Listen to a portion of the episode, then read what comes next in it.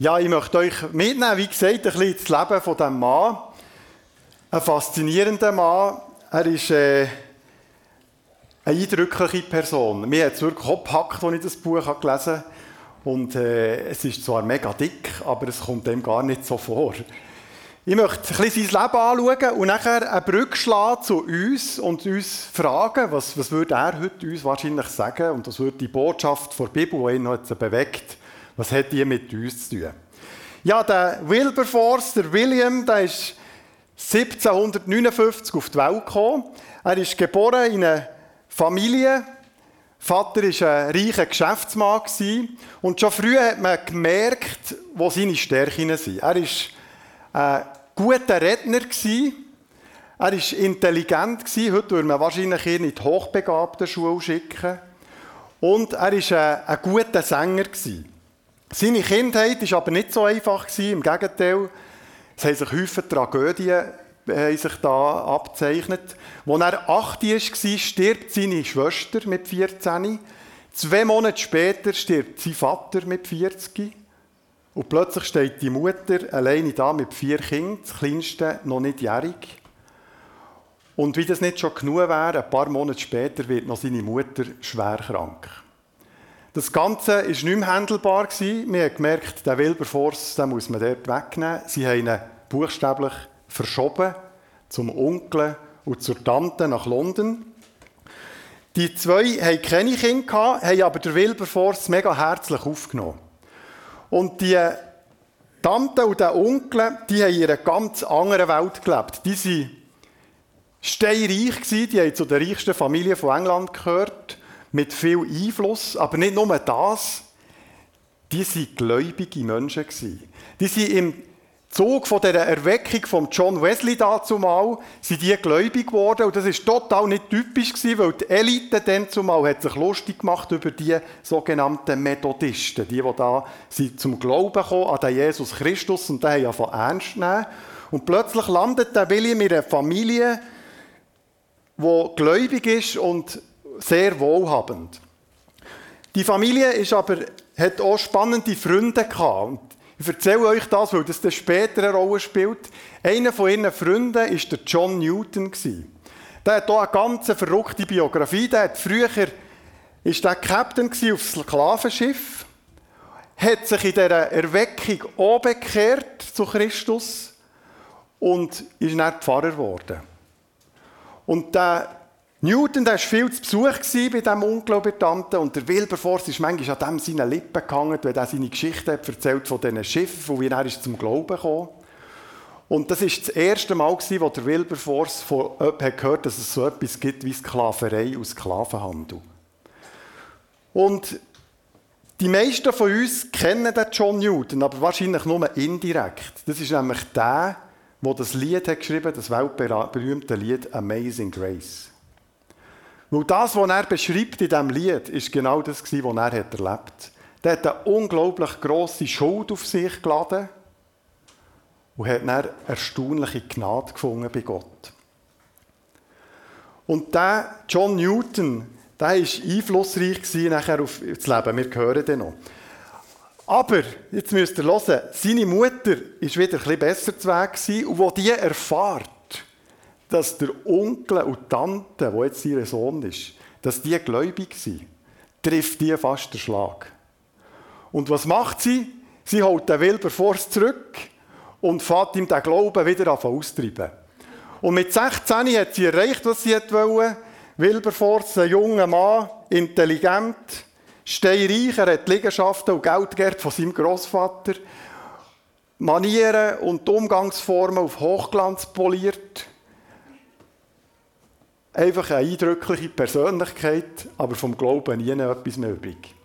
Er geht an die Uni und lernt dort einen kennen, der Sohn vom Premierminister, der hat William Pitt geheissen, der ist dann später mit 24 selber Premierminister geworden, kann man sich das vorstellen. Und die zwei werden dicke Freunde. Der Pitt, oder, der kennt sich aus mit Politik, nimmt der Wilberforce immer wieder mit ins Parlament, die beobachten da die Debatten und dann selber nächtelang miteinander debattieren und versuchen, sich mit Argumenten zu übertrumpfen. Mit 21 wird der Wilberforce spektakulär ins Parlament gewählt und wird selber Parlamentarier. Und seine Schlagfertigkeit, sein Intellekt, seine, seine Argumentationen, die waren eindrücklich. Und wir schauen mal, wie das hat zu und her gehen in dem Film, den Naomi vorhin hat, äh, angesprochen hat. Die einfache Wahrheit über diesen abscheulichen Krieg vor Augen führen. Die Rebellen sind so gut wie besiegt. Fest steht, dass unsere militärische Stärke größer ist als die der Amerikaner. Aber diese Macht verpflichtet uns auch zu Gerechtigkeit. Wo haben die denn diesen kläffenden Terrier her? Ich glaube, es ist ein Yorkshire Terrier, mein Lord. ist in keiner Weise staatsmännisch. Es ist höchste Zeit für die satten Faulenzer Platz zu machen für diejenigen, denen die Zukunft des Landes wichtiger ist, als sich weiter und weiter die eigenen Taschen zu füllen. Weiß er denn nicht, wie gefährlich es ist, hier die Wahrheit zu sagen? Ich glaube, er ist der Herausforderung Mein gewachsen. ehrenwerter Freund möchte anscheinend, dass wir uns der Revolution ergeben.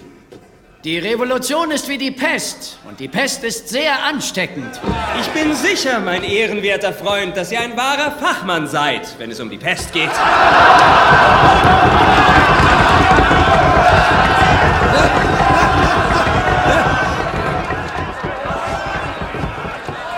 Warum sollten wir uns aus Amerika zurückziehen, wenn die Hälfte der Amerikaner auf unserer Seite ist? Weniger als ein Viertel ist auf unserer Seite. Wenn das für ihn die Hälfte ist, will ich nicht mit ihm teilen müssen. Herr Außenminister. Vielleicht sollte mein ehrenwerter junger Freund hier einmal den Unterschied erklären zwischen beschwichtigen und aufgeben.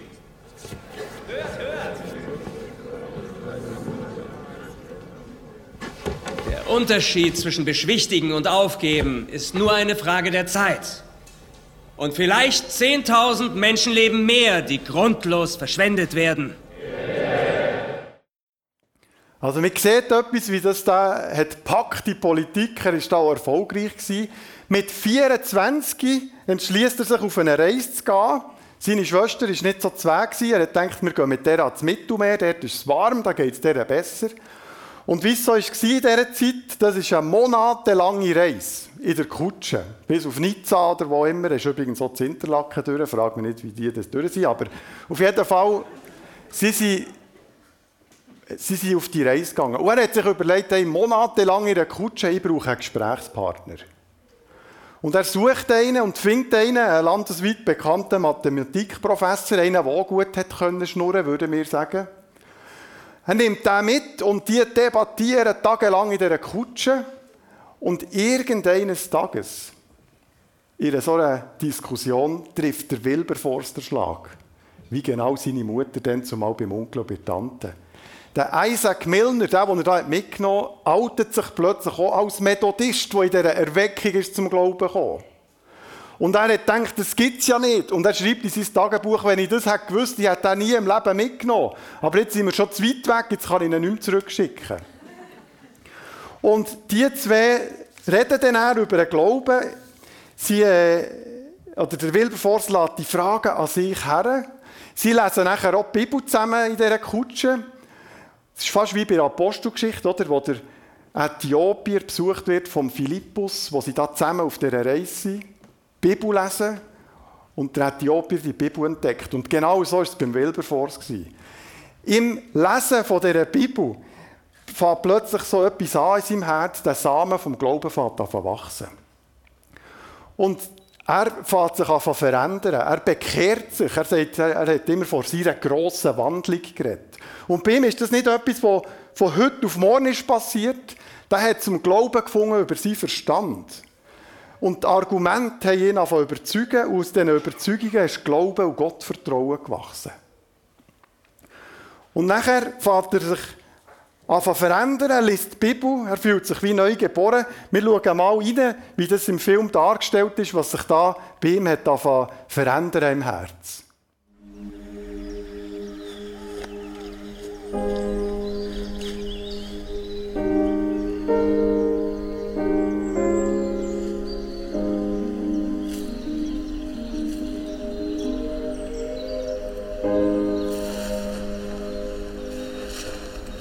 Lieber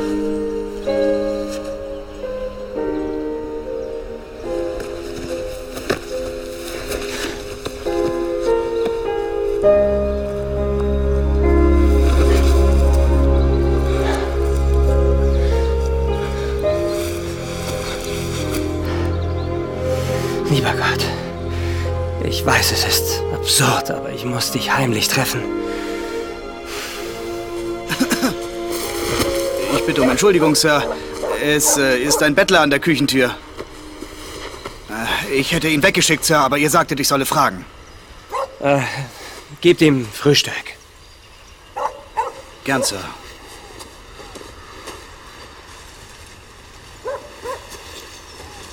Äh, Richard? Ja, Sir? Ich weiß, dass im nassen Gras zu liegen nichts unbedingt normal ist. Geht mir nichts an, Sir. Es ist so. äh, Ich war doch noch seltsamer als sonst, oder? Es ist Gott. Ich habe heute 10.000 Regierungsgeschäfte zu erledigen, aber ich bekomme hier draußen lieber einen nassen Hintern. Studiere Löwenzahn und bestaune verdammte Spinnweben. Gott gefunden, Sir? Er fand mich. Weißt du überhaupt, wie idiotisch das klingt? Und wie ungelegen es kommt? Ich bin am Anfang meiner politischen Karriere und mein Herz will Spinnweben. Ja, man sieht er fährt sich einfach verändern, er äh, fühlt sich wie neu geboren, er fährt an der Bibel lesen, immer mehr, kommt bei der Bergpredigt vorbei und liest dort, niemand kann zwei Herren zugleich dienen. Er wird den einen vernachlässigen und den anderen bevorzugen. Er wird den einen treu sein und dem anderen hintergehen. Ihr könnt nicht beiden zugleich dienen, Gott und dem Geld. Und so Texte und der, Vers für ihn auf packen.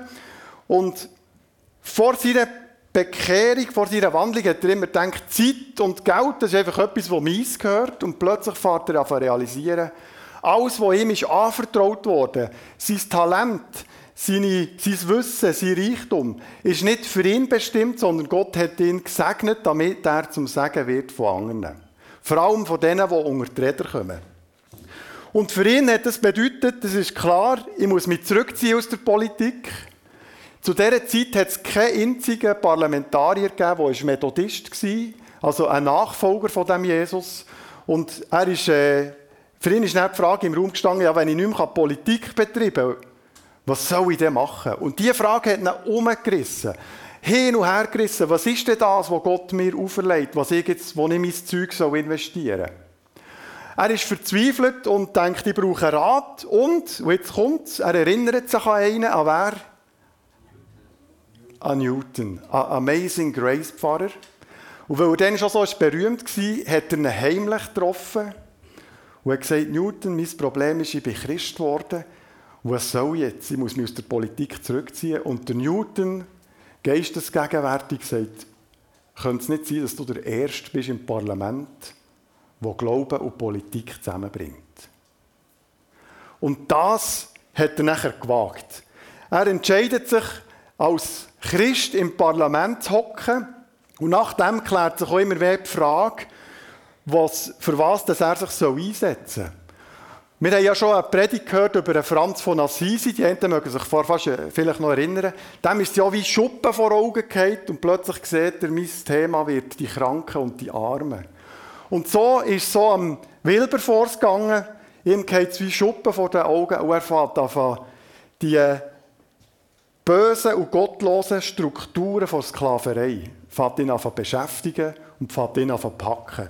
Er schreibt nachher in sein Tagesbuch, mir erscheint die Verdorbenheit des Sklavenhandels so enorm, so furchtbar und nicht wieder gut zu machen, dass ich mich uneingeschränkt für die Abschaffung entschieden habe. Mögen die Konsequenzen sein, wie sie wollen. Also was macht er? Der fährt an, in das Boot zu hocken, bildlich gesagt, mit all denen, ist die steht da drin, mit all denen, die sich für das haben einsetzen, für die Abschaffung der Sklaverei. Er sitzt in das Boot. Und ihr müsst euch mal vorstellen, in dieser Zeit hat sich der normale Engländer überhaupt nicht gekümmert um das Thema. Das ist etwas, das ist weit weg war. Kaum ein Sklave hat je einen Fuß gesetzt auf englischen Boden. Und währenddem, dass da die Elite in Saus und Braus lebt, ist ein englisches Schiff nach dem anderen auf Afrika gefahren, haben dort billig Sklaven gekauft oder organisiert. Ihr wollt nicht wissen, was organisiert heisst.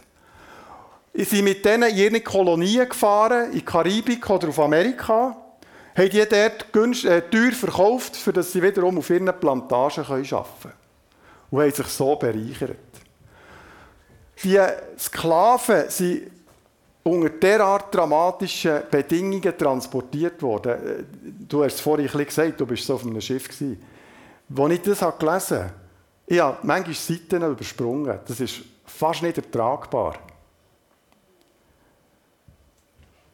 Unter was für Bedingungen? Entschuldigung.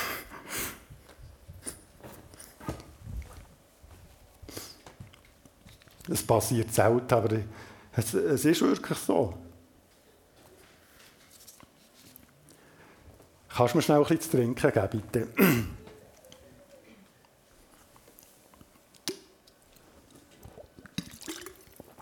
Wasser hilft ein bisschen. Es ist wirklich unglaublich, also wenn, wenn Ungerechtigkeit und Unmenschlichkeit das Gesicht hat, dann ist es das, das die Sklaverei und der, der Sklavenhandel. Man kann sich wirklich fast nicht vorstellen. Er fängt sich an, er fängt sich an einsetzen für die Leute, geht in das Boot und verlässt es nie mehr. Als er 28 wird, reicht er seinen ersten Antrag im Parlament für die Abschaffung des Sklavenhandels. Die Leute, die da in diesem Boot sind, die das erreichen mit dem Wilberforce an der Spitze, die haben gewusst, Sklaverei abschaffen, das ist viel zu gross, das können wir nicht. Wir müssen zuerst den Sklavenhandel verbieten. Sie machen das, indem er Jahr für Jahr einen Antrag stellt im Parlament. Und ihr könnt euch vorstellen, das hat platzt wie eine Bombe. Plötzlich wird da einer, outet sich einer als Christ im Parlament und fordert so etwas Verrücktes wie die Abschaffung vom Sklavenhandel dem Wirtschaftszweig, wo ihnen hat der Geldsäckel gefüllt. Und ihr könnt euch vorstellen, die Sklavenlobby war riesig. Die haben das hochkant abgelehnt. Und das war äh, der erste Rückschlag von einer Serie von einer Niederlage nach der anderen. Und er hat Jahr für Jahr immer wieder einen Antrag gestellt in jeder Sitzungsperiode. Und das Boot, das ist nicht vorwärts gegangen. Die haben extrem viel investiert, das Boot hat sich nicht bewegt. Immer und immer wieder ein Rückschlag. Und es war auch aggressiv. Der Wilberforce schreibt in sein Tagebuch, ich bin überzeugt, ich werde nicht an einem normalen Tod sterben. Ich komme um mit einem Anschlag. Der hat sich extrem weit um Fenster ausgelehnt. Und was macht er in diesen Momenten, wo er immer wieder so Rückschläge hat, äh, hatte? Man fragt sich, wie er ist umgegangen ist. Er hat Teile der Bibel auswendig können und hat in diesen Momenten von diesen Niederlagen und Kämpfen immer wieder den Psalm 119 für sich betet. Und ich lese euch da mal ein paar Verse daraus. Vergiss nicht, was du mir versprochen hast. Du hast mich Großes hoffen lassen, Herr. Sogar in meiner Not bin ich getröstet, denn durch dein Wort erhältst du mich am Leben. Von frechen Lügnern werde ich beschuldigt, doch folge ich von Herzen deinen Weisungen. Was du befiehlst, Herr, darauf ist Verlass. Doch sie verfolgen mich zu Unrecht. Hilf mir. Jetzt ist es Zeit für dich zu handeln, Herr, denn viele übertreten dein Gesetz. Also der betet immer wieder den Psalm 119 in seinen Niederlagen. Und mit der Jahr fängt sich etwas an verändern. Und zwar im Volk ist die Stimmung langsam hat zu kippen. Und die Bevölkerung hat mehr und mehr auch die Überzeugung bekommen, der Sklavenhandel müssen wir verbieten. Und das Boot ist jetzt schon manches Jahr unterwegs. Und nach manchem Jahr kommt wieder ein Antrag im Parlament und die Stimmung hat sich angefangen kippen. Die Sklavenlobby war geschwächt und Sogar der Premierminister war auf ihrer Seite und wir schauen dann, was ist passiert.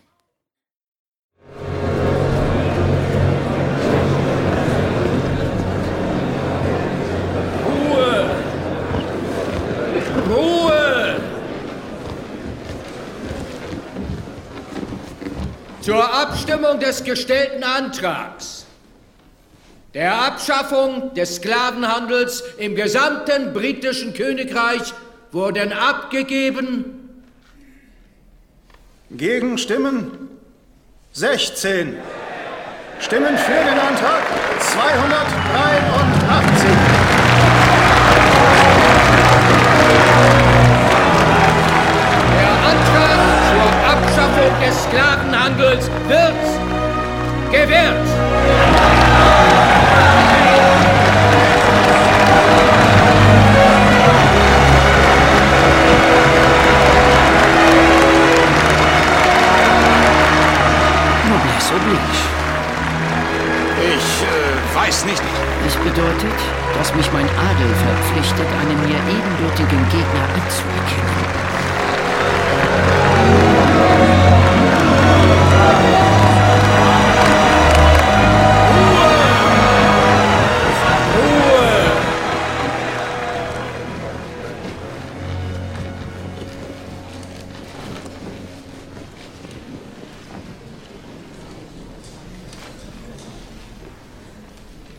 Wann immer es um große Männer geht, fallen Namen wie Napoleon, Kriegsherrn.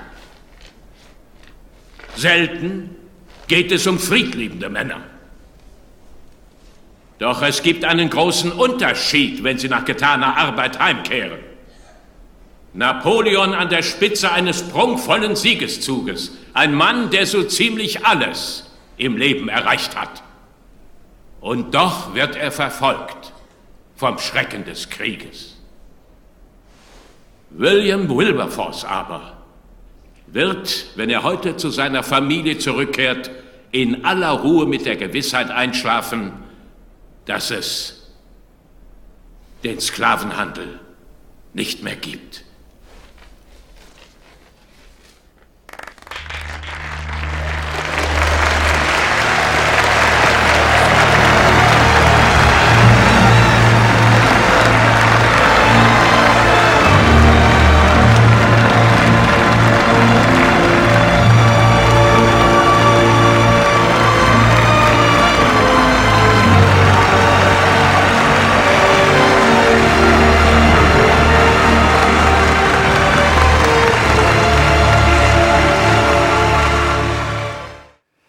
Ist die Szene, die der Elia hat beschrieben hat. Es war ihm gar nicht recht, gewesen, weil Leute ihm haben angefangen zu klatschen. Er hat das Gott verdankt, dass das so weit kommen konnte. Was wir hier sehen, das war 20 Jahre gewesen, nachdem dass er den ersten Antrag hat gestellt hat, dass man die Sklaverei, also den Sklavenhandel abschaffen 20 Jahre lang.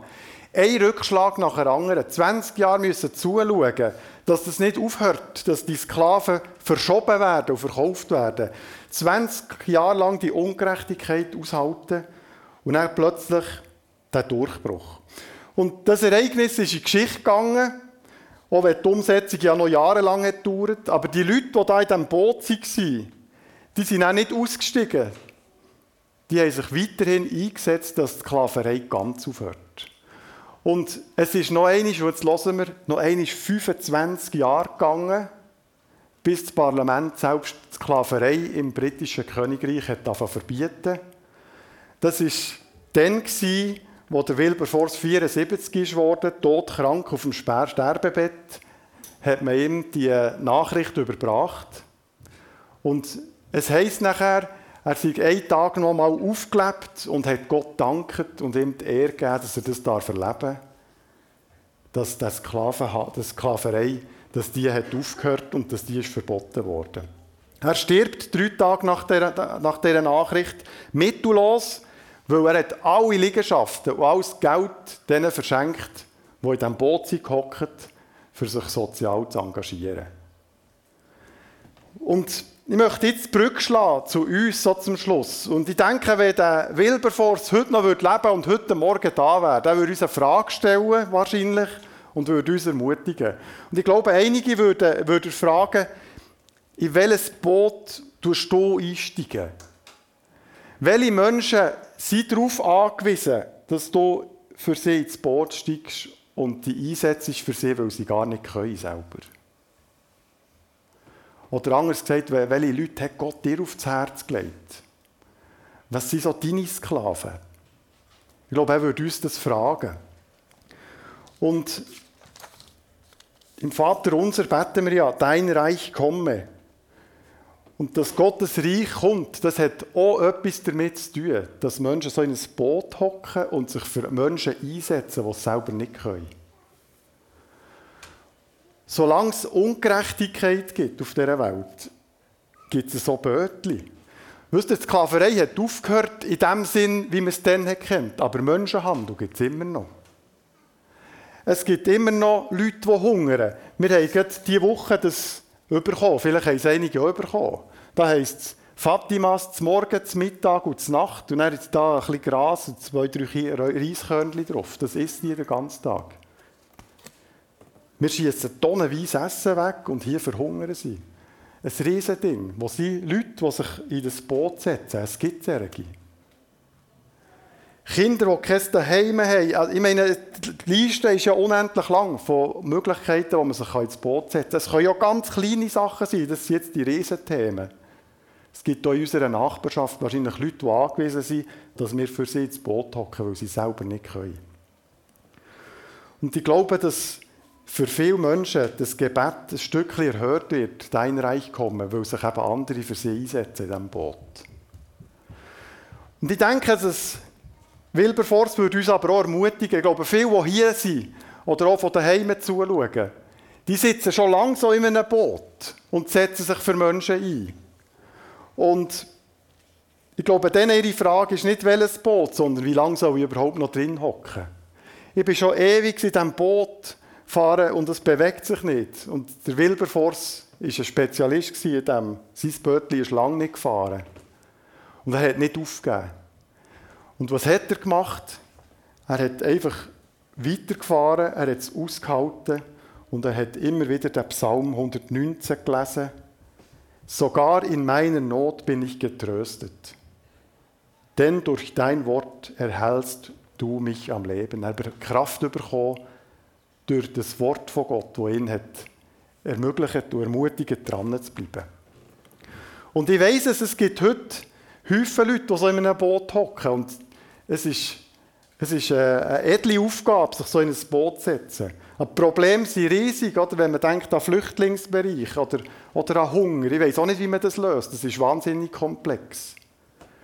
wahrscheinlich gibt es auch kleine Themen, oder Leute, die im Kiho oder im Kigo oder irgendwo sonst in einem Dienst von der Gemeinde hocken und manchmal denken, hat das noch einen Sinn? Mir geht Kigo und erzählt eine Geschichte und die säckeln nur um und hören gar nicht zu.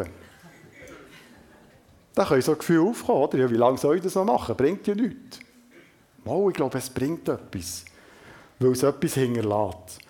Und ich möchte uns die Frage ans Herz legen, in welches Boot steigen wir ein und bleiben wir im Boot, es lohnt sich. Und wir wollen uns die Frage ein bisschen an uns herladen. Naomi sagt dann, wie wir das machen können. Und ich lade uns ein, über das nachzudenken. Amen.